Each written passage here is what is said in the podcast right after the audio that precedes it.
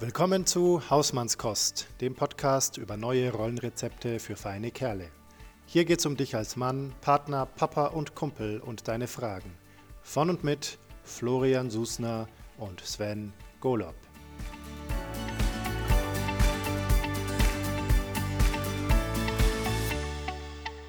Skedusch. Da sind wir. Da sind wir. Moin, moin, herzlich willkommen bei Hausmanns Kost. Was für eine Stimme hast denn du, Sven? Ja, wir sind ja, ich dachte mir immer hin und wieder ein bisschen Abwechslung tut ja auch ganz gut. Immer dieses sonore Hochdeutsch, ist ja langweilig. Hm, ja, ist langweilig, genau. Wir reden heute alle mit anderen Stimmen. ja, willkommen zu unserem Podcast. Wir sind heute wieder zu dritt haben uns wieder einen Gast eingeladen, und zwar den Jan Limmer, unter anderem äh, Familienfachanwalt für Familienrecht. Ist das richtig? Das ist richtig. Ich äh, freue mich, dass ich dabei bin, lieber Sven, lieber Flo. Ich äh, werde heute wahrscheinlich nicht mit Hochdeutsch äh, äh, glänzen. Ach so. Bei mir hört man, glaube ich, ganz deutlich, dass ich ein waschechter Mittelfranke bin. Mhm. Ähm, aber ich freue mich, dass ich dabei bin. Genau, ich bin Rechtsanwalt und hier mache ich 80, 90 Prozent Familiensachen. Mhm. Und da geht es leider, leider, leider oft ja, um die Vaterrolle, natürlich auch um die Mutterrolle in Trennungssituationen und so weiter. Und da ist es dann schwierig, den Spagat zu schaffen, zum Wohle der Kinder ein guter Vater, eine gute Mutter zu sein. Ja. Und kein schlechter Verlierer im Rahmen der Scheidung. Da wollen wir mal ein bisschen drauf schauen, was das ähm, für beide, aber auch jetzt aus unserer Sicht vor allem für die Väter bedeutet, ähm, sich zu trennen. Da ist natürlich auch die juristische Komponente immer dabei, aber längst nicht nur. Mm, aber wir haben uns ja eine Struktur gegeben, an der wir uns natürlich auch äh, bravourös halten. Jawohl. Deswegen fangen wir heute mit dem Check-in an. Lieber Sven, wie bist du denn heute hier? Ähm, etwas müde. Der mhm. Tag begann um, äh, ich glaube, es war halb fünf. Äh, also, und zwar nicht wegen meiner Routine, die ich ja eigentlich aufgeben wollte, sondern äh, wegen dem äh, ja dann doch irgendwie äh, mal wieder ausgestoßenen Weckruf: Mama, Papa, kommen, ich hab Angst. Oh das ist irgendwie so die Routine äh, von unserem Junior. Ähm, ja, und dann habe ich mir irgendwann gedacht: Ach komm, weißt du was, dann stehst jetzt auf und machst halt deine alte Routine, die du eigentlich aufgeben wolltest. Deswegen bin ich ein bisschen müde, aber gleichzeitig war ich auch total dankbar. Also ich war tatsächlich beim Kind sehr dankbar dafür, dass er mich in diese Routine wieder reingebracht hat. Naja, alles, alles gut. Bin mhm. frisch, einigermaßen frisch. Mhm.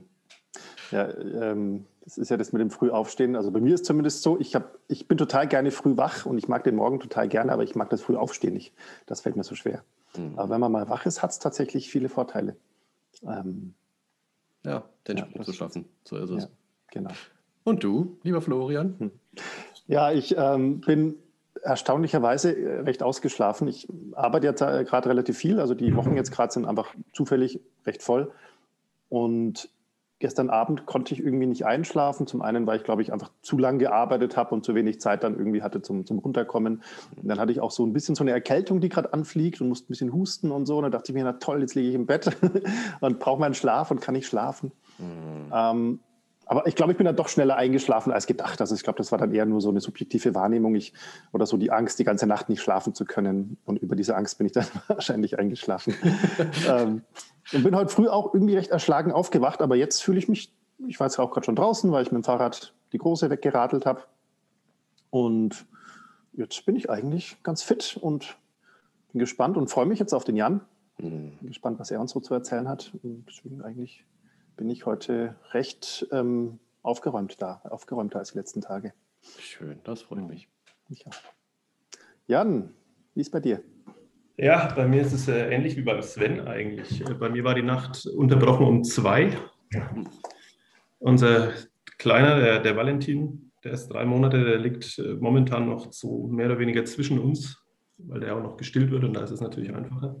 Und irgendwie glauben wir, dass der trotz seines jungen Alters seine Zähne bekommt, oder zumindest einen, weil er so richtig schöne rote Backen hat und äh, quengelig ist und auf seiner Hand rumkaut und deswegen auch schlecht schläft.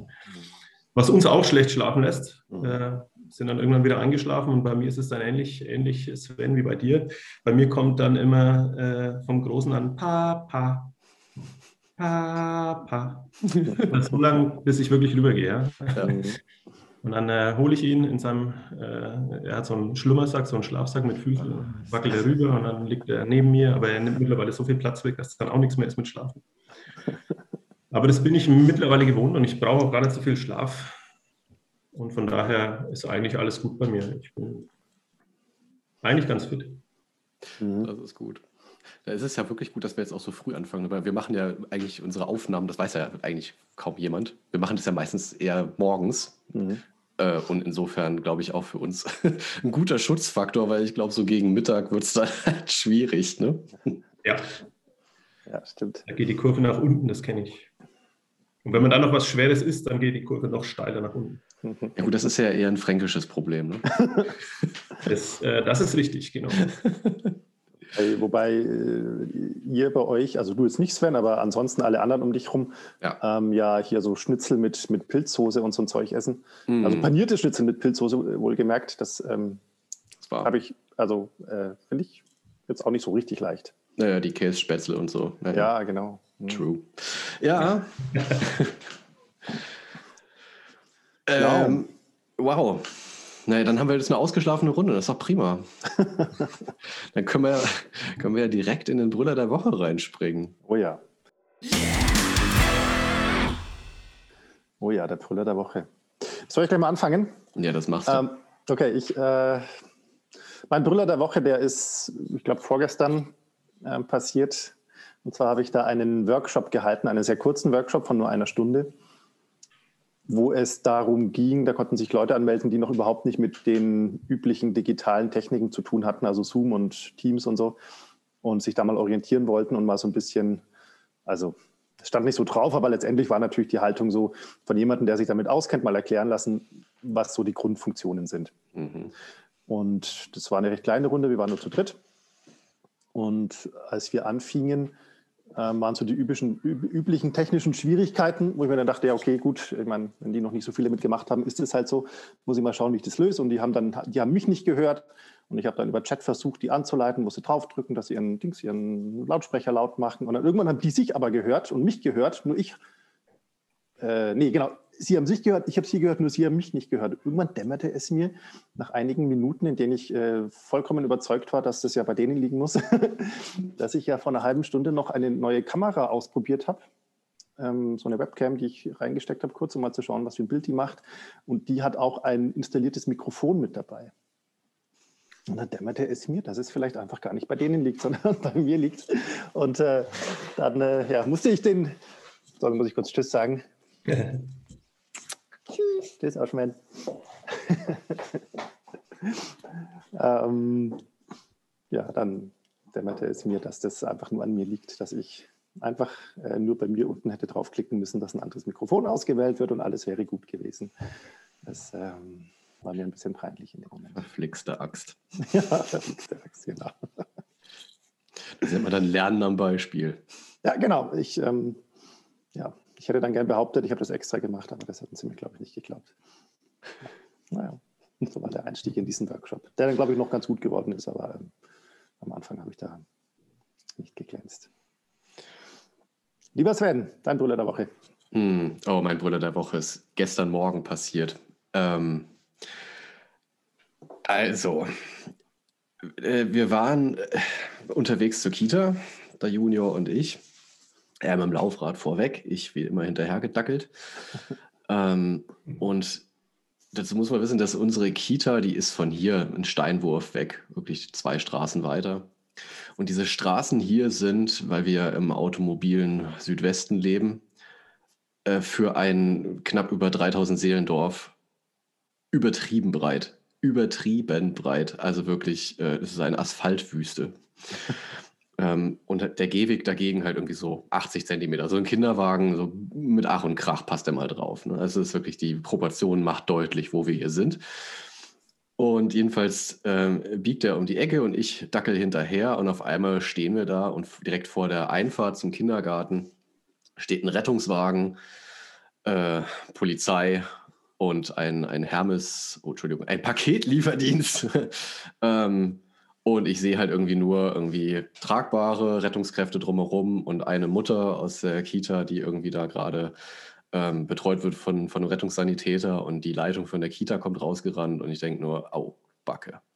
Und habe also ganz schnell irgendwie versucht, meinen Junior dann zu stoppen und dann haben wir da gestanden und gewartet. Ja, und wie sich dann später herausstellte, nachdem ich dann irgendwie fünf Minuten überlegt habe, verflixt, wie kriege ich jetzt irgendwie mein Kind da dran vorbei und ähm, sind dann also Richtung Kita irgendwie dann da dran vorbei. Und dann hat mir die, die Kita-Leiterin erzählt, dass also so war, dass auf der anderen Straßenseite die Mutter ihr Kind aus der anderen Gruppe hat aussteigen oder das Kind ist aus dem Auto ausgestiegen, ums Auto rumgelaufen.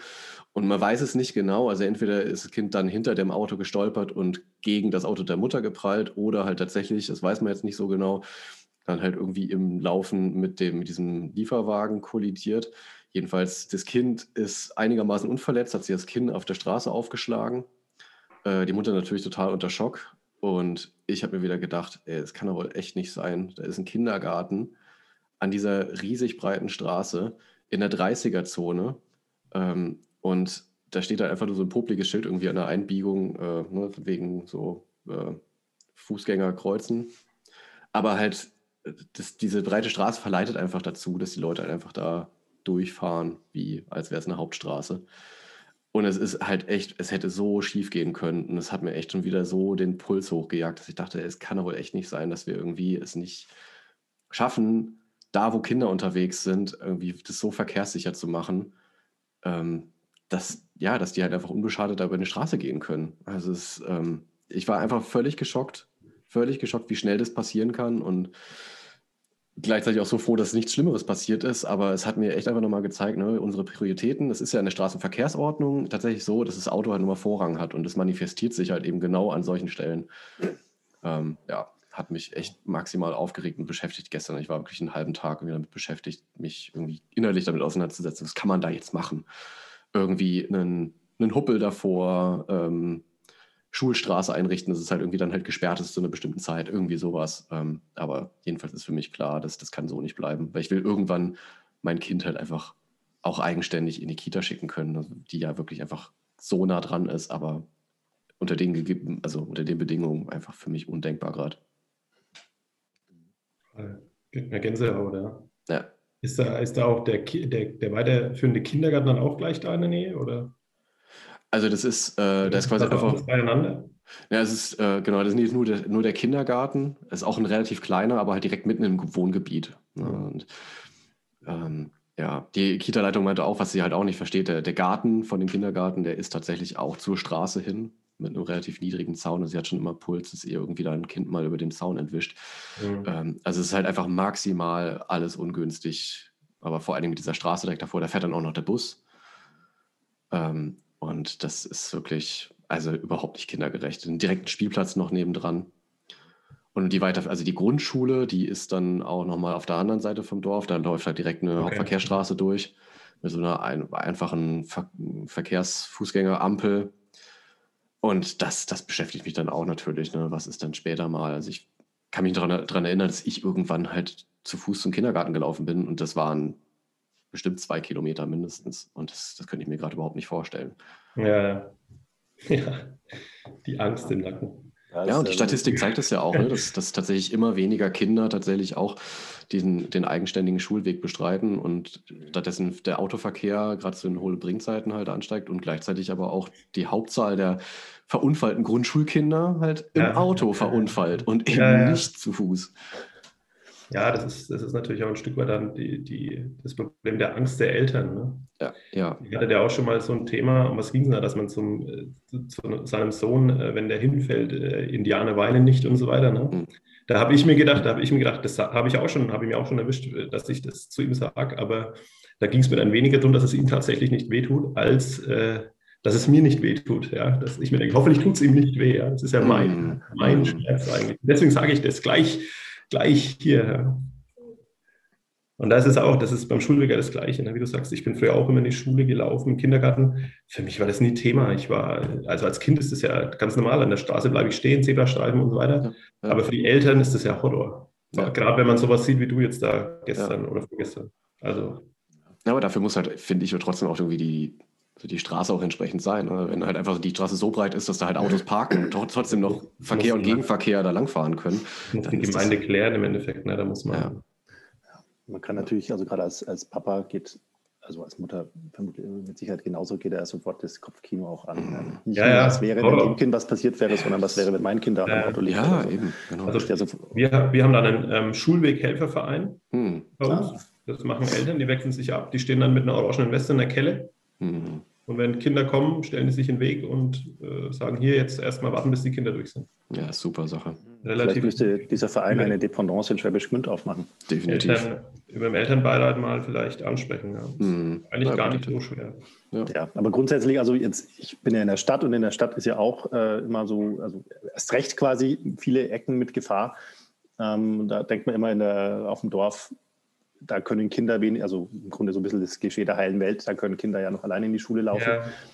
Ja. Ähm, aber zumindest ist der Gedanke schon da, äh, dass es wahrscheinlich leichter ist, so, ein, so, eine Ecke in einem Dorf auch wirklich kindergerecht zu gestalten. Also eigentlich unmöglich kann es nicht sein. Ja, so, definitiv. Also der Platz wäre ja. da. Das ist es halt. Ne? Der Platz ja. ist eigentlich auf jeden Fall da. Ja, ja. mein Bruder der Woche. Meine Herren. Der Woche. Aufreger der Woche. Aber sowas von. Ich war wirklich richtig, hatte richtig Puls. Ja. ja. Lieber Jan. Ja, ich äh, hatte drei oder vier Sachen sogar, die ich, oder, oder drei Sachen, die ich mir überlegt hatte. Da habe ich mir gedacht, was mache ich denn da? Ich kenne euren Podcast ja. Ähm, und eins war ein absoluter Aufreger. Ich sage nur Royals in England, aber da sage ich jetzt nichts dazu. Das mhm. hat mich so tierisch aufgeregt die Woche, aber egal. Mhm. Ähm, mein Brüller der Woche war eine Erkenntnis, die ich durch euch gelernt habe. Dafür bin ich auch dankbar. Und zwar ähm, hattet ihr in der Folge, einer der ersten Folgen, glaube ich, ja mal den Nils Pickert ähm, ja. zu Gast, der dieses wunderschöne Buch Prinzessin den Jungs geschrieben hat. Und da schreibt er relativ am Anfang ähm, was darüber, dass es ja dass es ja völlig egal ist, ob, ob Jungs äh, sich für Verschönerung oder für Ponys interessieren. Das habe ich gelesen am Wochenende in der Sonne auf meiner Terrasse. Mhm. Und dann habe ich so Ratter, Ratter. Ähm, wir waren vor zwei Jahren oder vor drei Jahren mal mit unserem Großen, dem Jonathan, der ist jetzt sechs, im Playmobil-Land. Das ist ja bei uns, Flo, gleich da in der Nähe von, von Fürth. Und da ist ja alles so, in, in, da gibt es die Ritterburg und da kann man Gold schürfen, glaube ich, und so weiter, solche Geschichten. Und unter anderem gibt es dort auch einen, so eine Art Reitstall, sprich, da stehen lauter Pferde oder Einhörner, die man dann mit so Zaunzeug und so weiter striegeln kann. Und jetzt ratet ihr, wo mein Sohn die meiste Zeit verbracht hat. Mit einer Hingabe stand er da und hat, hat die Pferde da geputzt oder die Einhörner, ich weiß es gar nicht mehr genau. Und ich stand da damals und habe mir gedacht, um Gottes Willen, hier gibt es so coole Sachen, hier gibt es so schöne Sachen, hier gibt es äh, hier kann man mit dem Traktor fahren und Holz hier so aufheben, also so, so Bobbycar-Traktoren und so weiter. Hier kann man in Ritterburg und so weiter. Ja. Und er, er putzt hier seit einer Dreiviertelstunde. Habe ich mir damals so gedacht. Und dann habe ich das äh, jetzt am Wochenende eben dieses Buch in die Hand bekommen mit diesem Satz vom Nils. Und ähm, das hat mir dann so ein Stück weit die Augen geöffnet. Ja, das stimmt, ja, was, was, was soll das? Was soll das? Der soll doch das, was ihm Spaß macht, machen. Dann soll er doch da die Pferde putzen. Und da habe ich mich noch zurückerinnert, das war auch so goldig, weil er dann seinen Eimer noch weggestellt hat und hat alle anderen Eimer von diesem, da war so ein Tisch, die, alle anderen Eimer auf dem Boden und hat den Tisch noch abgewischt und dann die Eimer wieder hingestellt. Wow. Ja? Und, äh, und das ist so die, die Geschichte, mein Gott, soll er machen. Ja? Ich, bei mir ist es, ich bin so nicht aufgewachsen, deswegen ist es für mich eine, eine eine neue Erfahrung und auch ein Stück weit eine Umstellung. Aber ich halte das alles für völlig richtig und möchte mich da auch weiterentwickeln. Deswegen äh, war das so meine Erkenntnis der Woche. Und dafür bin ich eigentlich ganz dankbar und versuche das jetzt auch umzusetzen. Wow. Großartig. Finde ich echt wunderschön. Ich bin gerade ganz berührt. Also es ist, das zeigt mir wieder, ne? So die, es sind so kleinig Kleinigkeiten, die aber an der Haltung einfach wirklich da um 180 Grad was ändern. Und finde ich wirklich ganz, ganz schön, dass du das so erlebt hast. Ja. Oh, wow, danke. Macht mich das, richtig glücklich. Ich finde das total spannend, ähm, also auch aus meinem eigenen Leben. Ähm, man ist ja ein erwachsener Mann und man ist auch schon seit einer Weile erwachsen ähm, und fühlt sich ja auch so meistens. ähm, aber dann, wie die Kinder, diese kleinen, kleinen Würmchen es dann schaffen, nochmal wirklich einen auch herauszufordern, also auch es geht ja nicht nur darum, was will ich mein, mein Kind gegenüber für eine Haltung haben, sondern es strahlt ja nach innen auch. Also was, was ist mir eigentlich wichtig oder wie, wie sehe ich das eigentlich oder ja. was war vielleicht auch in meiner eigenen Erziehung da nicht richtig ähm, oder was würde ich anders machen und so. Und das hat ja wirklich was mit der eigenen Person und den eigenen Glaubenssätzen zu tun. Mhm. Ja. Das finde ich, ähm, ich finde das ja. total toll ja. und auch, es berührt mich auch immer sehr, wenn dann Männer sich äh, ja auch für ihre Kinder äh, so weit ja. einsetzen wollen, dass sie da bereit sind, sich mit sich selbst zu beschäftigen und ja. zu ringen. Ja. Das ist ja, das sind auch keine leichten Antworten, die man da findet. Da, damit wollte ich jetzt aber, also wollte ich jetzt nicht sagen, dass in meiner Erziehung irgendwas falsch gelaufen ist, mhm. sondern ich, ich, ich, bei mir war es ähm, ja ganz klassisch. Ich war am Dorf aufgewachsen und, und war ein ganz guter Fußballspieler, was man halt so macht, ja. Und dann bin ich dann auch mal zu einem äh, in der Jugend mal zu einem, habe ich mal zwei Jahre für einen größeren fränkischen Verein gespielt. Ja. Und, und wenn man da, da, da, da, da, da kannst du nicht äh, sagen, hier, ich nehme jetzt die Barbie mit ins Training. Ne? Also ja. die Möglichkeit hatte ich gar nicht. Von daher, von daher will ich jetzt nicht sagen, dass bei mir irgendwie, das, das war ein, ein klassischer Zogen und nur ähm, ähm, man entwickelt sich halt weiter und, und versucht es halt irgendwie anders und, und, und, ja, vielleicht auch dann ein Stück weit besser zu machen und den Kindern mehr Freiheiten zu geben. Und da hat mir das eben geholfen. Deswegen, das, das wollte ich damit eigentlich sagen. Ja. Das, ja, das ist echt super. War jetzt irgendwie keine Kritik an meinen Eltern. Hm, nee, so kam es auch nicht, so habe ich es auch nicht äh, interpretiert. Ah, okay. Ja. Ähm, aber gerade so diese Sachen, die jetzt auch der Nils Pickert in seinem Buch anspricht, also so ja. die Frage, welche, ähm, welche Eigenschaften schreiben wir unseren Jungs zu oder was äh, wollen wir ihnen auch vermitteln, was sie sozusagen, ja. oder wollen wir ihnen etwas vermitteln, was sie zu mögen haben, weil sie jung sind und sowas. Genau. Das sind, glaube ich, auch Fragen, die wir uns jetzt stellen können, ja. wenn wir das wollen, also unsere Generation. Die ja. eine Generation früher, glaube ich, einfach deutlich weniger gestellt worden ja, sind. Ja, genau. Ich kann es jedem nur empfehlen. Das ist wirklich dieses Buch. Allein, wie er am Anfang beschreibt, was schon passiert, als das Kind noch gar nicht da ist. Mhm. Was, was wird es denn? Ja, dieses Kapitel. Unfassbar. Ja. Das ist so richtig. Das ist, das ist äh, ja. ja. Und das, glaube ich, bringt jeden weiter. Ja, egal, ob er Top-Manager von irgendeinem Unternehmen ist. Äh, ich, meine, ich arbeite auch in einem Haifischbecken. Ja. ist, ja aber ich habe da gleich eine Frage an dich, Jan, die jetzt auch noch nichts mit deinem Beruflichen zu tun hat, sondern äh, eher an dich als Papa geht, die zu dem passt, was wir gerade äh, besprechen. Ähm, Jan, was würdest du sagen, was hast du durch deine Kinder über dich gelernt? Dass ich ein ähm, sensibles Wesen mit Gefühlen bin. Mhm.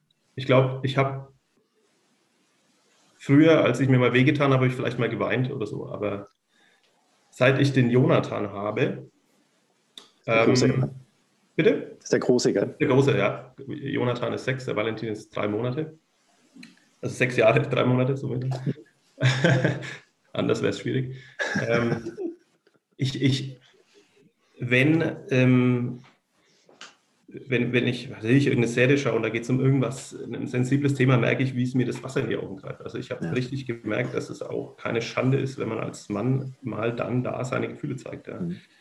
Oder dass man überhaupt welche hat. Vielleicht habe ich die auch tatsächlich immer unterdrückt. Also da muss ich sagen, das, da haben mir die Kinder, jetzt die Kinder, wahnsinnig die Augen geöffnet und dafür bin ich auch echt unglaublich dankbar. Und das versuche ich auch immer umzusetzen und ihnen jetzt zu vermitteln. Ja, wenn ich zu ihm sage, hey, es ist nicht, du kannst weinen, das macht nichts. Ja, das, äh, und er sagt dann immer zu mir, ich muss nicht weinen, Papa, ich muss nicht weinen. Aber das muss er ja auch nicht, ne? aber, aber das ist mhm. wenigstens weiß dann, dass ich versuche, das zu vermitteln. Ich meine, ob er es aufnimmt, weiß ich nicht. Aber mhm. Also da muss ich sagen, ich, ich habe gemerkt, dass ich ein äh, menschliches Wesen mit Gefühlen bin. Mhm. Denn das wurde mir oft vorgeworfen in der Vergangenheit, dass ich eher der Typ Eisklotz bin. Mhm. Und das versuche ich jetzt anders zu machen. Und äh, durch euch versuche ich das jetzt dann auch Männern gegenüber anders zu machen. Mhm. Ja, da kann man sich auch ein Stück weit in seiner Umgebung zu so einer Art Role Model entwickeln. Ja. Das, ja, ich glaube schon. Also können machen, was sie wollen. Ne? Mir geht es ja darum, dass das, keiner möchte, niemanden, möchte niemanden irgendwo einzwingen, sondern das muss ja jeder für sich selber. Ich glaube, ein spannender Mechanismus ist ganz oft, dass wenn man ähm, sich quasi traut, ein bisschen, so auch zum Beispiel jetzt beim Thema Emotionen, so ein bisschen sein das Spektrum dessen, was man sich gestattet oder was man auch zeigt, zu erweitern, dass das äh, auf andere ganz oft auch sehr inspirierend wirkt oder dass das auch einfach da den Raum dafür öffnet. Ja, mhm. absolut. Ich glaube, das, also das ist tatsächlich auch was, ähm, was ich jetzt so in den, in den letzten Jahren so über die Beschäftigung mit wie, was heißt es überhaupt, Männlichkeit für sich zu definieren, wie funktioniert das überhaupt? Und ich komme irgendwie immer wieder so an den Punkt, dass warum das so wichtig ist, sich damit überhaupt zu beschäftigen, ist überhaupt in dieses Nachdenken zu kommen, was heißt es für mich? Weil es gibt so diesen, diesen Automatismus von dem, was wie Männlichkeit oft gelebt wird und das funktioniert oft über übers Äußere. Also Identität ist ja sowieso etwas, was wir im, im Miteinander überhaupt machen, aber ich glaube bei, bei dem, was, was für uns ähm, in unserem jetzt so in, der, in unserer Hemisphäre, sage ich mal, ähm, wie wir zum Mann werden, ist oft über Normalität und die definiert sich ja über, ne, wie wir mit, mit anderen in der Gruppe uns verhalten. Und da definieren wir uns viel über, über Äußeres und dieses nach innen gehen und was ist überhaupt, ne, wie fühle ich mich überhaupt? Ach, da sind Gefühle, krass, welches ist denn das und was, was ist mir denn überhaupt wichtig? Ähm, und zu merken, da in mir ist da was, was zum Ausdruck kommen will.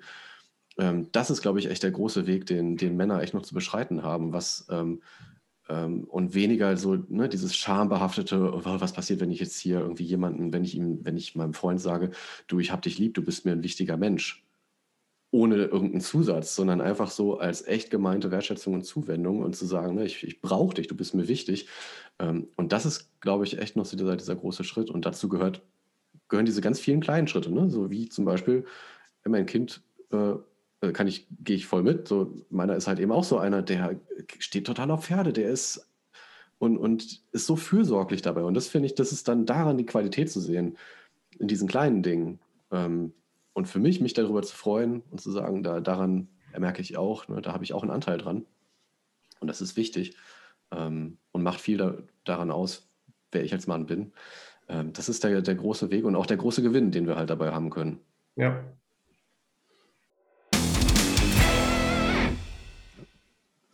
Männer und, ähm, und Gefühle und Männer und Gefühle zeigen. Hm, ist ja in deinem, jetzt komme ich aufs Berufliche, in deinem, in deinem Arbeitsalltag vielleicht auch ab und zu mal ein Thema. Du arbeitest ja quasi viel, also im Familienrecht, ähm, viel mit dem Thema Trennung und Scheidung, richtig? Nur. Nur. Mhm. Ähm, wie ist es denn da mit Männern und ihren Gefühlen? Ja, ähm, das ist ganz, ganz schwierig. Also ich, ich, ich bin ja kein Psychologe. Mhm. Ich habe keine, keinerlei Ausbildung in die Richtung. Aber die Leute, die bei mir aufschlagen, die kommen natürlich mit massiven, massiven Problemen. Das muss man, also wenn jetzt jemand seinen Job verliert, dann braucht er einen Arbeitsrechtler, der eine Kündigungsschutzklage einreicht und okay, ja, aber, aber da geht es ja um die, um die Familie, um die Existenz im Endeffekt, ja, oder, oder das, was einen definiert. Ja. Mhm. Und das wird einem auf einmal weggerissen, aus welchen Gründen auch immer. Natürlich kommen auch Leute zu mir, die sich selber getrennt haben. Das ist dann, ja, trotzdem auch natürlich eine schwierige Sache. Aber ähm, zu mir kommen nur die Problemfälle. Also da ist das Kind schon in den Brunnen gefallen, wenn man mal dieses Bild irgendwie. Und da ist es natürlich massiv schwierig. Ich kann, ich kann, ich kann den Leuten natürlich immer nur sagen, okay, pass auf, ähm, rechtlich steht das und das im Gesetz so und so ist die Rechtsprechung, äh, wie wollen wir es machen? Ja, aber die Leute, die erwarten von einem Familienrechtler einfach mehr. Ja, die erwarten dann schon, dass man ein Stück weit auf die angeht und, und äh, über die Probleme spricht und äh, der wurde da betrogen und sie hat das gemacht und er hat aber da und so weiter. Und da habe ich eigentlich, habe ich einfach die Ausbildung nicht. Ja, und das ist dann immer so der schwierige Spagat, den ich hier zu tun habe. Ähm, und ich muss auch immer und das ist das Schwierige beim, bei, bei den Vätern, die dann da bei mir sind. Ich muss immer trennen zwischen, zwischen den, dem, was die, was die gefühlsmäßig haben wollen und was sie aber rechtlich haben können. Hm. Das ist, das ist, das ist so. Und das ist dann natürlich auch, wenn, wenn die in dem Tunnel drin sind, sehr schwierig zu vermitteln. Denn es gibt bei jeder Trennung immer eine Elternebene, also wenn Kinder dabei sind, ne? also wir sprechen, da, darüber sprechen wir ja. Ne? Also es gibt immer eine, eine Elternebene und eine Paarebene. Und diese Trennung ist, schafft ein Prozent vielleicht von den Leuten, die.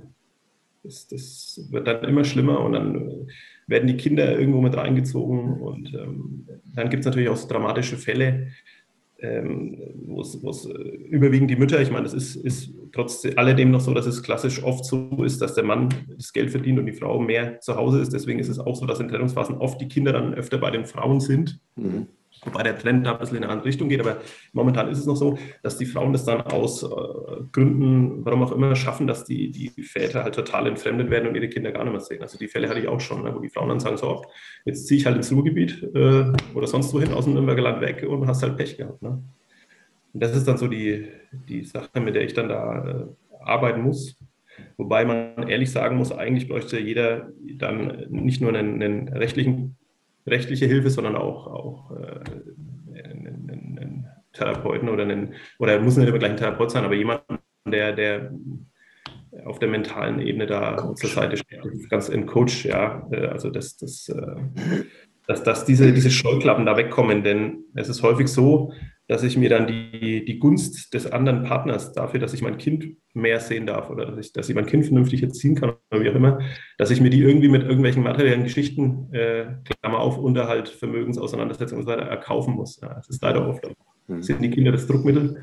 Mhm. Sagt natürlich keiner offen, ich würde niemals meine Kinder und mache ich doch nicht und bla bla bla, aber es ist leider in äh, ganz vielen Fällen ist es leider so, mhm. dass die Kinder da vorgeschickt werden. Und das, das ist so das, womit wir Juristen dann in, in den Sachen kämpfen müssen. Und das ist ganz, ganz, ganz, ganz, ganz schwierig. Und für mich persönlich kann ich da auch eigentlich erst, ich mache es jetzt seit zehn Jahren, ähm, kann ich da auch erst mitreden, seit ich selber Kinder habe. Also das finde ich immer, wenn, wenn dann im Familiengericht da Familienrichter sitzen, die keine Kinder haben und da dann über irgendwelche Umgangsrechte entscheiden müssen, halte ich für ganz schwierig. Mhm. Ähm, und ähm, ja, das ist dann so die, die, die Problematik, die man hat. Ich kann aber natürlich auch nicht mich hinsetzen und sagen, ja, ich verstehe Sie und legen Sie sich mal hier auf die Couch. Wir kriegen das alles schon irgendwie hin, wenn ich es dann rechtlich nicht umsetzen kann. Ne? Also ich bin dann auch jemand, der es den Leuten ehrlich sagt. Ich stelle mir das wahnsinnig schwer vor. Äh, zum einen musst du das ja auch trennen können, also die, das, was juristisch möglich ist und das, was vielleicht emotional oder, oder, oder aus Fairnessgründen, können wir ja auch sagen, oder ja. auch einfach persönlich, wenn man seinen, seinen Mandanten mag, was vielleicht äh, das wäre, was man sich auch wünschen würde oder seinem Mandanten wünschen würde, das zu trennen. Aber gleichzeitig wahrscheinlich hast du ja manchmal auch gewisse Gestaltungsmöglichkeiten, ähm, die, du, die du quasi ausschöpfen kannst oder möchtest, wenn du sagst, ja, eigentlich möchte ich schon schauen, dass zum Beispiel der Vater in Kontakt bleiben kann zu seinen Kindern. Und da so die Gratwanderung, die stelle ich mir total schwer vor. Da quasi, ja, ähm, das kommt auf den Auftrag an. Mhm. Wenn zu mir die Mutter kommt und sagt, mhm. ich möchte also die kommen ja, die kommen ja alle mit einem Ziel. Ja? Also ich, ich, arbeite ja zum Ziel hin. Ich bekomme ein Ziel und dann heißt wie in einem Unternehmen, da kommt der Geschäftsführer und sagt, äh, Jurist, wir brauchen den Vertrag, mach das mal, egal ob das möglich ist oder nicht. Ja? Und, und, so ist es da ja auch. Wenn, wenn, wenn die Mutter oder der Vater zu mir kommen und sagen, das Kind ist bei mir, ich will, dass der andere das Kind nie wieder sieht, dann ist das mein Auftrag. Jetzt könnte ich hergehen und könnte sagen, ja, mache ich nicht. Dann hätte ich aber eigentlich meinen Beruf verfehlt.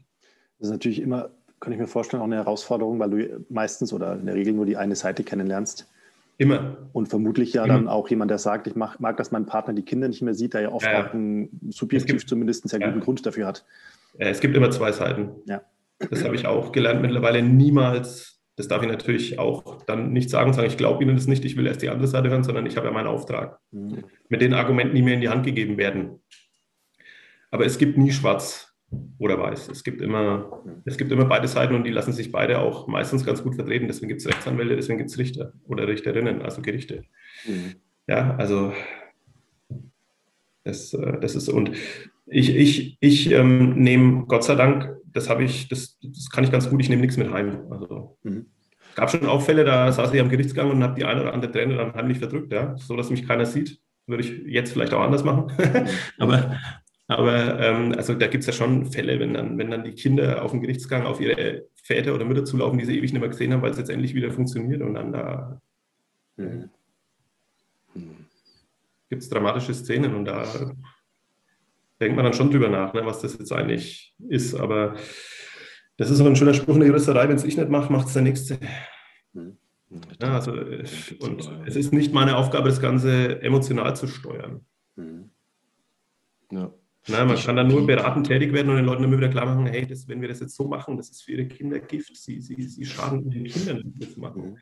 Aber da kommt dann meistens, nö, äh, ich bin es nicht, das ist die andere Seite. Ähm, ja. Da, fehlen dann die, da, da, da sind dann die Scheuklappen eben da. Da bräuchte man dann eben keinen Juristen, sondern dann bräuchte man einen Coach, der das Ganze irgendwie auseinanderklabustert, dass man dann sagen kann, ja, stimmt, äh, an der Stelle ist es vielleicht falsch, aber das ist in, in manchen oder in, in vielen Phasen die, oder in vielen Trennungen, die zu, zu uns, bei uns aufschlägen in der, in der Anwaltschaft, ist es da schon eigentlich zu spät. Es sind dann wirklich nur wenige Fälle, wo das dann einigermaßen klappt. Da gibt es dann auch Jugendamt, Erziehungsberatung und so weiter, aber ähm, in allen Ehren, die können das, die können dieses, dieses Kronen leisten. Die, die, die, das, ja. Äh, da gehen auch Leute, meistens dann Erziehungsberatung, gehen die Leute hin auf, auf irgendwelche richterliche Anordnungen oder unter Zwang in Anführungszeichen. Und ob das dann äh, irgendwas bringt, wage ich zu bezweifeln. Zu einem erfolgreichen Beratungsprozess gehört ja auch mal das Beratungsinteresse. Ja. Richtig. Ähm, wie, wie, schaffst du das, dass das dich, also weil du ja, ne, du, du teilst ja äh, einen Teil der Lebensrealität dieser Leute ja trotzdem, ne, als Familienvater. Ähm, selber, bist du verheiratet? Ja, ja. Ja, also das heißt, ne, der Kontext ist dir sozusagen auch Lebens, äh, in der Lebenswelt ähm, deiner eigenen so, so geläufig. Wie schaffst du das zu trennen? Hast du da irgendwie, wie gehst du damit um?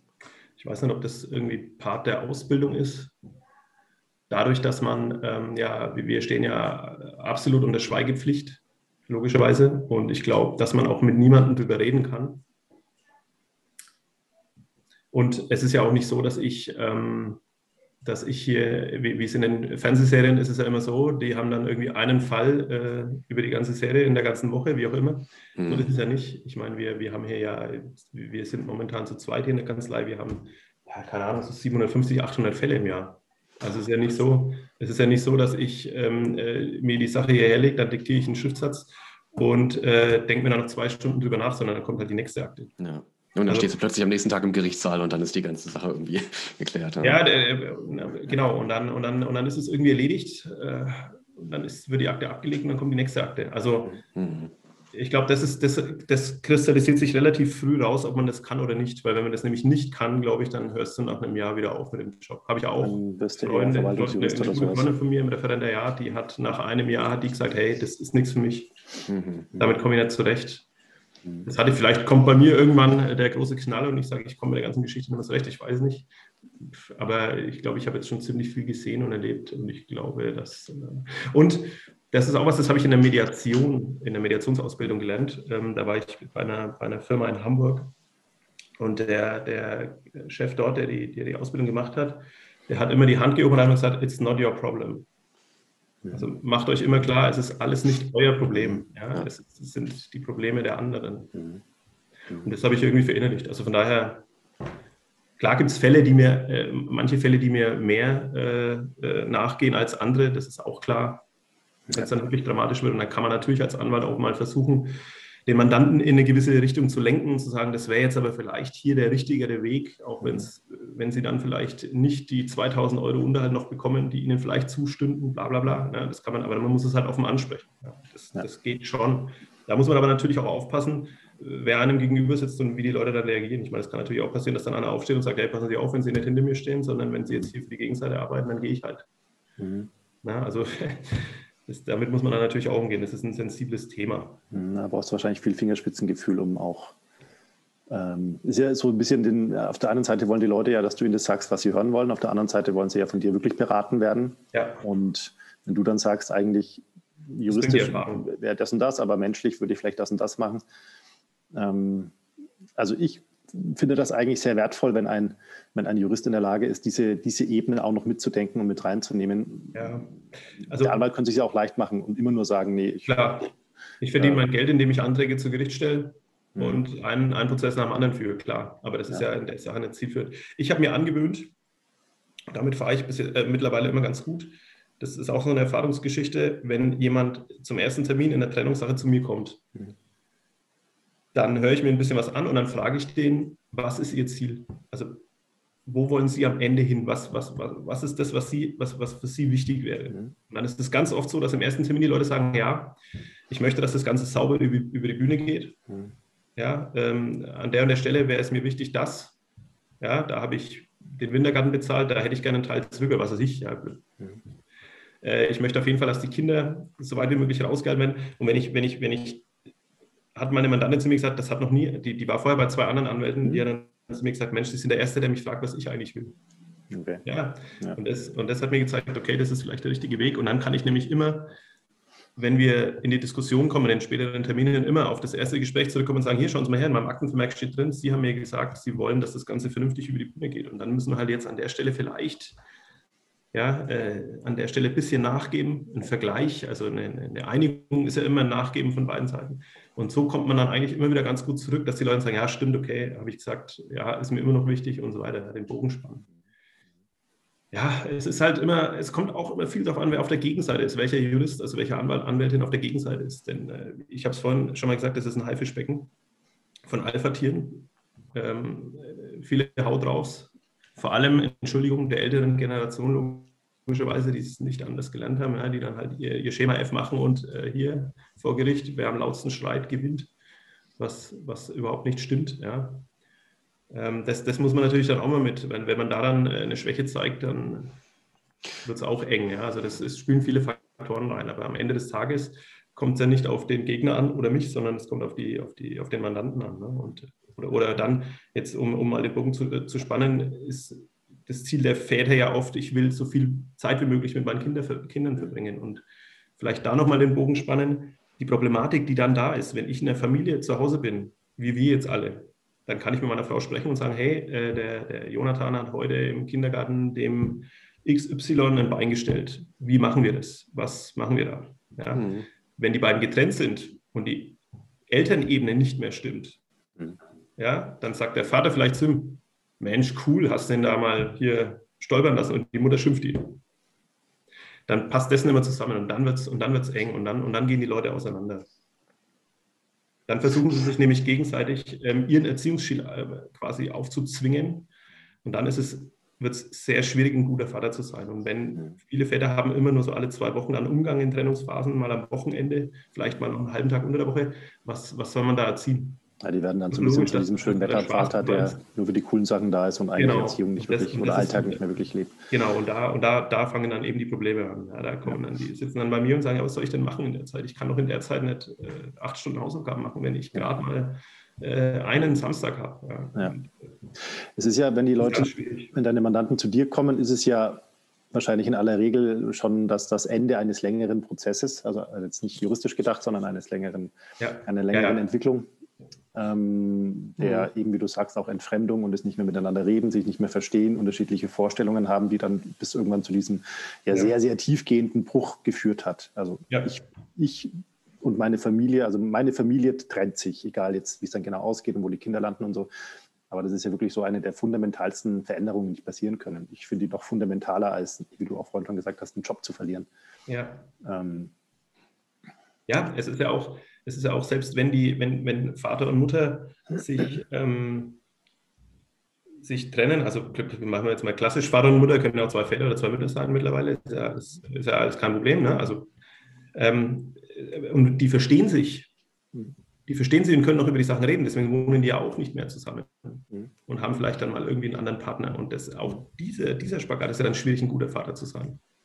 Selbst dann ist es schwierig, aber wenn die beiden sich dann auch noch absolut verkrachen und nicht mehr vernünftig miteinander kommunizieren können, sondern über die Kinder oder über, was weiß ich, die Freunde, dann wird es Horror dann wird es schwierig. Dann wird es schwierig. Und mittlerweile, also momentan, und das ist ja auch ein bisschen so der Grundsatz von Podcasts, dass die Männer ein bisschen so in, in, das, äh, in ein anderes Rollenverständnis reinkommen, wie auch der, der, der Nielsen sein Buch so schön beschreibt und geschrieben hat. Ähm, äh, es, ist, es ist sehr schwierig in diesen Phasen dann ein guter Vater zu sein. Mhm. Ich finde, du hast, also du hast jetzt schon, schon mehrfach was für mich essentiell Wichtiges gesagt, was, also was mir jetzt auch nochmal so beim Reflektieren auf meine Rolle auch echt hilft. Also dieses, weil wir oft davon reden, wenn, wenn Paare Eltern werden, dann ist es gut, wenn sie sich am besten schon während der Schwangerschaft darum kümmern, dass sie auch Paar bleiben. Ne, weil plötzlich halt eine, eine Dreiecksbeziehung oder eine Mehrachsbeziehung draus wird und dass es halt einfach genau diese Ebenen gibt. Es gibt die Paarebene und es gibt die Elternebene. Und ähm, hast du, also wie ist so dein Blick, dein Blick darauf oder hast du irgendwie für dich mh, hm, schon eine Überlegung dazu, wie kann ich sozusagen mich als Paar trennen und trotzdem Eltern bleiben? Also gibt es da für dich auch Positivbeispiele, wo du sagst, Mensch, schaut mal hin, so kann es auch funktionieren? Ähm, fällt mir jetzt spontan leider keins ein, wenn ich ehrlich bin. Mhm. Aber ähm, der, also ich meine, der Schlüssel dazu wäre, dass die, die Kommunikation auf der, auf, der, auf der Elternebene, dass die sachlich auf das Kind bezogen bleibt, man die Sachen gut abspricht und dass keine großen Abstände zwischen den Eltern da sind. Und damit meine ich jetzt rein die räumliche mhm. Distanz. Es ist oft so, dass dann man, die, die, die ähm, auseinanderziehen irgendwie, keine Ahnung, 30, 40, 50 Kilometer. Es ist, ich glaube, es wäre wichtig für die, für die Kinder, wenn die Eltern beieinander wohnen bleiben würden, also zumindest so, dass das Kind auch mal nachmittags einfach sagen kann, Mensch, Mama, ich gehe jetzt mal zum Papa. Also, mhm. dass das Kind quasi von sich aus einfach natürlich muss man da als Eltern auch wieder aufpassen, das habe ich oft erlebt, die Kinder gehen den Weg des geringsten Widerstandes. Ja, wenn die Mama sagt, Playstation ist nein, dann sagt das Kind, dann gehe ich mal, ich schaue, ich gehe mal zum Papa. Da ist Playstation ja. Das müssen die Eltern natürlich absprechen. Mhm. Ja, ja. Das ist klar.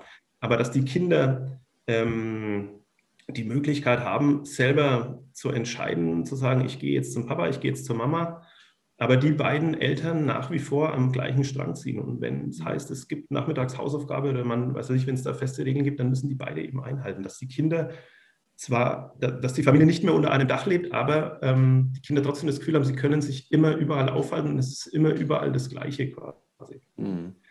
Und das ist schwierig. Das ist vor allem, und das, das verstehe ich auch, das ist vor allem dann schwierig, wenn ein neuer Partner dazukommt. Denn der bringt natürlich auch wieder eine andere Routine oder vielleicht eigene Kinder oder und, und wenn ich dann als Kind zu meinem Papa heimgehe, dann, dann sitzt da eine, eine neue Frau, die, die ja. eigentlich ja nicht dazugehört jetzt erstmal. Das ist natürlich schwieriger. Aber das wäre wär, wär mein, mein, mein Rat. Also das merke ich ganz oft, dass auch diese, diese räumliche Problem ist. Mhm.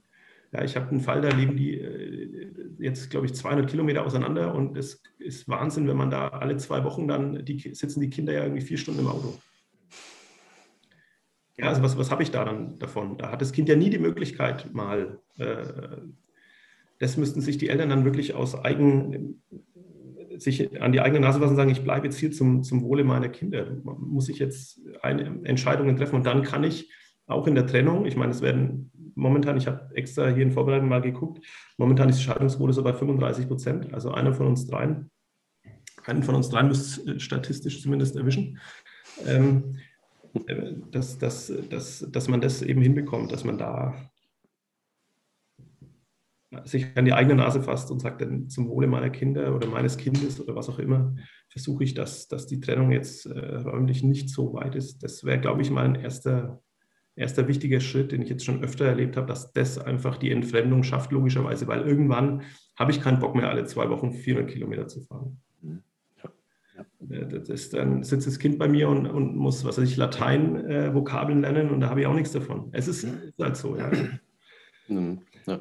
Also das, das, das würde ich sagen, wäre ein, ein großer erster Schritt. Mhm. Und am besten keinen neuen Partner suchen, aber das ist natürlich. das macht dann ja, also, ja, das ist das, das, damit muss man dann umgehen. Das, das hilft ja alles nichts. Ne? Aber mhm. das, diese Geschichten kann man nicht anerziehen und die kann man sich, glaube ich, auch nicht äh, aneignen, dass, dass äh, man sagt, zum Wohle der Kinder verstehe ich mich jetzt mit dem anderen trotzdem noch mhm. auf der Ebene. Das ist ganz schwierig, weil immer irgendwelche Probleme auf der Paarebene dazwischen kommen. Mhm. Weil die Trennung kommt ja auch aus irgendeinem Grund. Das, ich habe kein Patentrezept. Machen wir es mal so. Hast du, das ist eine ähnliche Frage, wie Sven vorhin gestellt hat, aber ich versuche sie trotzdem nochmal. Hast du denn in, deinen, in deiner Berufserfahrung, die ja schon einige Jahre dauert, ähm, Männer getroffen, ähm, wo du gesagt hast, ja, die machen das echt gut, diesen, also wie sie mit ihrer, mit ihrer dann schon Ex-Frau umgehen, wie sie mit ihren Kindern umgehen, wie sie mit dieser Trennungs Trennungssituation umgehen? Also gab es da mal Leute, wo du gesagt hast, ja, das, ähm, die haben das eigentlich echt ganz gut hingekriegt? Ja, das gibt's. Mhm. Das gibt's. Und jetzt passt auf, ähm, das sind vor allem Leute, die aus einem anderen äh, Kulturkreis kommen. Oh. Die Erfahrung mhm. habe ich gemacht. Sehr interessant. Dass da äh, in Trennungsphasen, da, da, wird anders damit umgegangen. Da ist zwar, äh, da gibt es eine, eine, eine, europäische Verordnung, deswegen ist für, für, auch für Ausländer, die quasi in Deutschland geschieden werden, deutsches Recht anwendbar. Mhm. Um es jetzt mal kurz zu fassen, das heißt, die müssen sich, auch wenn die sonst wo geheiratet haben, wenn da nach nach deutschem Recht eben die, die Sachen gemacht, mit einigen Ausnahmen, möchte ich jetzt egal. Ähm, aber das ist wirklich oft so, dass, dass die dann ähm, kommen und sagen, ja, also wie ist denn das? Äh, wie Unterhalt? Naja, natürlich zahle ich, kein Problem, ich muss doch meine Familie und bla. Wo ich mir dann gedacht habe, boah, da könnten sich einige hier eine große Scheibe von abschneiden. Wirklich ähm, umgekehrt auch, ich habe dann auch da Frauen äh, vertreten, die, die, die dann sagen, nö, das möchte ich eigentlich gar nicht. Ich denke, wir kriegen das vernünftig zusammen hin. Klar, wenn mir das zusteht, ist schön, aber nö, wir haben auch noch die beiden Kinder und, und, und äh, mit denen müssen wir das ja auch, dass das vernünftig läuft und so weiter. Aber das ist die Erfahrung, also hat mir gezeigt, das sind oft Leute, die aus einem anderen Kulturkreis kommen, aufgewachsen sind, wie auch immer. Mhm. Also da ist das familiäre Verständnis anders als bei uns. Das hat sich bei uns ja auch äh, im Rahmen der, der Jahre jetzt in der Entwicklung verändert. Ja. Deswegen werden auch so viele Ehen geschieden. Mhm. Denn ähm, früher war das, also 70er, 80er Jahre, 60er, 70er, 80er Jahre, äh, Vater Arbeit, äh, Frau zu Hause bei den Kindern. Jetzt ist aber so, dass äh, durch eine gewisse Entwicklung viele Frauen auch studieren, was wunderbar ist, ja, und äh, so soll es ja auch sein. Und äh, da ist es aber so, dass dann später geheiratet wird. Die Leute ziehen in andere Städte, um zu studieren oder eine Ausbildung zu machen, ist ja egal, lernen da jemanden kennen. Die kennen sich dann zwei, drei Jahre, denken sich, Mensch, jetzt bin ich aber Anfang 30, jetzt müssen wir mal. Und das war früher eben nicht so. Ne? Und deswegen ist die Scheidungsquote, also Scheidungsquote zumindest, es ist ein Stück weit ein Erklärungsansatz, etwas also momentan etwas höher. Ja. Ich glaube mhm. schon, dass wahrscheinlich dadurch, dass es quasi mehr individuelle Lebensentwürfe gibt als ja. vor ein, zwei Generationen, dass auch, auch es schwieriger geworden ist, Menschen zu finden, die einen kompatiblen Lebensentwurf haben, was man genau. ja, gerade wenn es um Kinder geht, manchmal auch erst merkt, wenn die Kinder da sind. Das war jetzt eleganter ausgedrückt als das, was ich sagen wollte, aber du hast es auf den Punkt, gebracht. Ja, die individuellen Lebensentwürfe. Also ja. das, das, deswegen frage ich mich schon die ganze Zeit, passt eigentlich, weil wir jetzt, wir reden über neue Rollenrezepte für, für Männer, für, für auch einen Wandel in, in Verständnis, was heißt eigentlich Mann sein, Frau sein und alles dazwischen.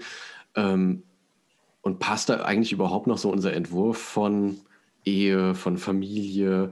Also auch wenn ich jetzt, wenn ich jetzt allein schon so auf uns gucke, ne? wir, wir sind halt äh, eine Kleinfamilie, so dreiköpfig und leben halt einfach äh, 500 Kilometer von, von den Großeltern weg. Ne? Also ähm, was ja auch mittlerweile typisch ist für akademische, ja. äh, also Familien mit akademischen Hintergründen so. Ne? Das ist einfach die hohe Mobilität.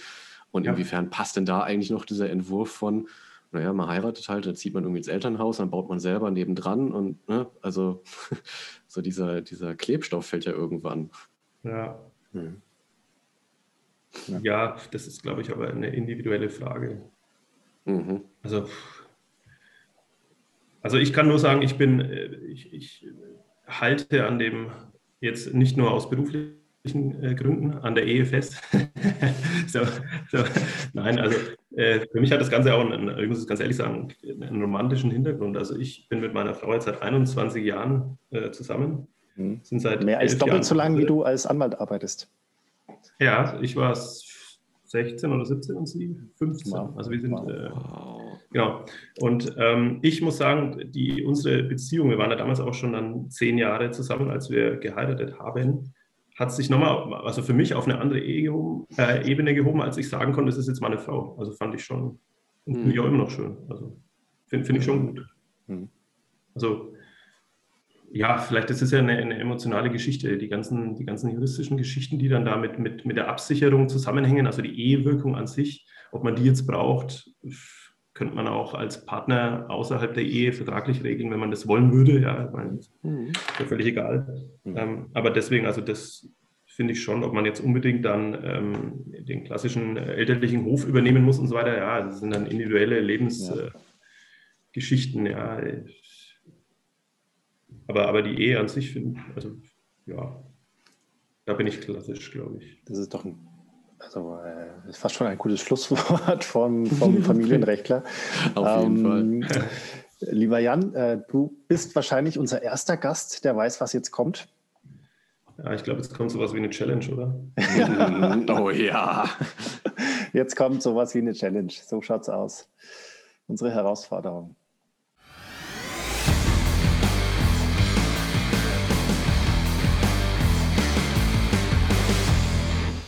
Ähm, ich habe natürlich mir eine Challenge überlegt, die mit der Juristerei zu tun hat. Ähm, lieber Jan, stell dir vor, du bekommst einen, ich nenne es mal, legislative Joker. Oh, okay. Also du darfst quasi, egal was, eine Sache im Familienrecht darfst du einfach ändern, so dass sie besser ist, was immer besser mhm. heißt. Eine Sache darfst du, darfst du anpassen. Was wäre das? Das ist eigentlich einfach. Schade. Denn äh, da muss ich jetzt auch wieder weiter ausholen. Das ist, hm? liegt auch natürlich im Problem des Juristen, dass er gerne redet. Im, im, im, Im Umgangsrecht, im Umgangsrecht gibt es genau zwei Paragraphen im, im, im materiellen Recht. Ja, da steht drin, ich habe das Recht und die Pflicht, Umgang mit meinen Kindern zu haben. Das gibt es für Eltern und das gibt es für Großeltern. Was mittlerweile ähm, praktiziert wird, ist ganz viel das sogenannte Wechselmodell. Das heißt, dass die Kinder ähm, paritätisch 50-50 von beiden Eltern betreut werden, sei es wochenweise, sei es zwei wochenweise, ist egal, wie man das, wie man das macht. Dazu passen aber die äh, momentan im Gesetz stehenden Unterhaltsregelungen nicht, weil die davon ausgehen, äh, vom sogenannten Residenzmodell, dass der eine äh, zieht und die Kinder da wohnen und der andere bezahlt. Mhm. Und das ist für uns äh, Anwälte und Anwältinnen ein Riesenproblem, ähm, da gibt es zwar Rechtsprechung dazu, aber das, das ist äh, ganz vogelwild. Das, müß, das müsste auf jeden Fall so schnell wie möglich angepasst und geändert werden. Deswegen äh, würde ich äh, auf jeden Fall äh, den, die Regeln zum Umgangsrecht äh, mit dem Wechselmodell und die Regeln zum Unterhaltsrecht anpassen.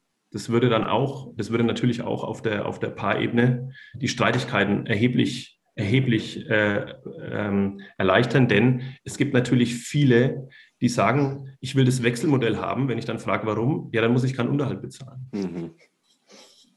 Das ist leider auch, das ist wieder die, die, diese, diese Komponente. Ja. Mhm. Wollen Sie Ihre Kinder jetzt erziehen und Ihre Kinder sehen oder wollen Sie keinen Unterhalt bezahlen? Mhm. Und dann gibt es wirklich welche, die dann sagen, ey, ich will keinen Unterhalt bezahlen. Wenn das der einzige Grund ist, ist natürlich dann auch ein bisschen schwierig. Ja, andere Gründe spielen wahrscheinlich auch eine Rolle, aber, mhm. aber das, das, ist das, was man immer, immer raushört. Und da, das werfen sich die Leute dann vor Gericht äh, auch äh, um die Ohren. Und mhm. darum, dass man dann immer sagt, es geht nur ums Materielle äh, und das könnte man als Gesetzgeber deutlich entzerren, indem man das endlich, endlich, endlich vernünftig anpasst. Mhm. Dass man diese alten Rollenmodelle, die noch im BGB verankert sind, dass man die mal anpasst an die moderne denn es ist nicht mehr so, dass das nur noch äh, zwei Tage Umgang im, im Monat sind oder nur zwei Wochenenden, sondern es ist oft dann halt, dann soll es 60, 40 sein oder so. Ja. Aber warum? Und, und da ist momentan die Regel, dass der, der, der 40 Prozent nur betreut, trotzdem Unterhalt bezahlen muss. Mhm. Voll.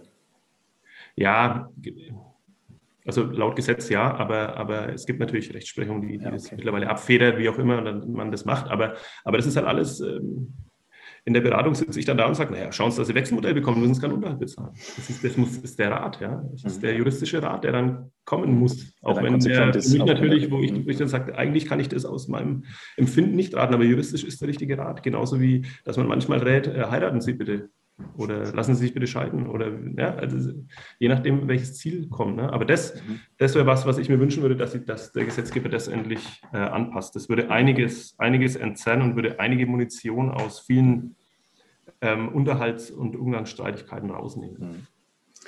Also wenn das jetzt jemand hört, der auf Bundesebene an den Schaltknüppeln der Legislative sitzt. Ähm ja, die verkaufen ja momentan alle Masken.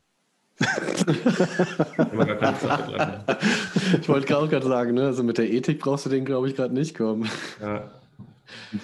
Versuch ist es wert, aber gut. Aber was als den? wär's, ja. ähm, Jan, darf ich dir noch ein, ein Lob aussprechen? Ein Lob? Ja. Gerne. Okay. Ähm, also ich habe von dir jetzt so viel darüber gehört, was dir, wie, äh, wie wichtig dir die Ethik ist und wo auch so deine Gedanken hingehen. Und gerade in, jetzt mit der Challenge ist mir das nochmal so deutlich geworden, wie, ähm, wie schön du das für dich reflektierst, sozusagen das Spannungsfeld zwischen dem Rechtlichen, was du auch gesagt hast, ne, wo es einfach so um so dieses sachliche, diese sachliche Auseinandersetzung geht und dass du aber trotzdem da auch eben in den, in den, ja, in den Streit auch mit dir selber quasi gehst, so auch dein, dein eigenes Rollenverständnis, das sehr, sehr progressiv, sehr modern ist, sehr zugewandt ähm, und deinen dein ethischen Anspruch damit reinbringst und das so offenlegst. Also ich finde das ähm, total wunderbar und es hat mich äh, ganz doll bereichert, mit dir darüber zu sprechen. Das freut mich, vielen Dank. Und es ist ja auch immer schön, wenn man sowas hört, weil das kriegt man ja so, wenn man sich seine Gedanken in seinem Kämmerchen macht, nicht mit, ja, wie da die Auswirkung ist. Also vielen Dank, dass das mal jemand zu mir ja, sagt. Sehr gerne. Wir, ähm, wir danken dir auch ganz allgemein, dass du heute diese Stunde mit uns verbracht hast und uns einen Einblick in dein Innenleben und in das Innenleben deiner, deines Fachgebietes gewährt hast. Ja, hat mir Spaß gemacht. Vielen Dank. Mhm. Und macht so weiter auf jeden Fall. Mach mal. Das werden wir. Weiter lauschen. Ja, super. äh, Jan, wenn dich jetzt jemand aufsuchen wollte, um dein, äh, um dein, dein Anwaltsleben zu äh, verschönern, ähm, wo findet man dich denn? Ich denke, wenn man meinen Namen im Internet eingibt, äh, mit einem Rechtsanwalt vorher und dann äh, entweder Nürnberger Land oder Hersbruck oder auch über, über den Florian vielleicht, oder dann äh, dürfte man mich eigentlich finden. Es gibt, glaube ich, in Nürnberg sogar einen äh, Psychologen, der auch Jan Limmer heißt. Also da. genau. Ja. Ihr könnt euch mal zusammentun. ja, genau. Wir können dann, vielleicht machen wir mal eine. eine das, das, das, ist auch so ein Problem, das da, ich weiß gar nicht, ob ich das darf, berufsrechtlich, aber das wäre auch mal eine, eine Wahnsinnsidee, äh, mit, mit, mit, zusammen mit einem Psychologen so eine, so eine äh, Familienrechtsboutique zu machen oder so. Oh ja. Aber, ja. Das klingt super. Spannend. Mhm. Naja. Okay. Gut. Dann Passt auf euch auf, ihr zwei und ihr da draußen auch alle. Schöne Zeit. Und äh, Sven, ich würde an deiner Stelle jetzt den Bürgermeister anrufen und das mit dieser Straße klären. Das geht Unbedingt. mir immer noch nach. Ja, ja, genau das werde ich tun. Danke für den Anstupf. Okay. Ich werde sagen, okay. ich habe rechtlichen Beistand. Genau. genau. Also, bis zum nächsten Mal. Ciao.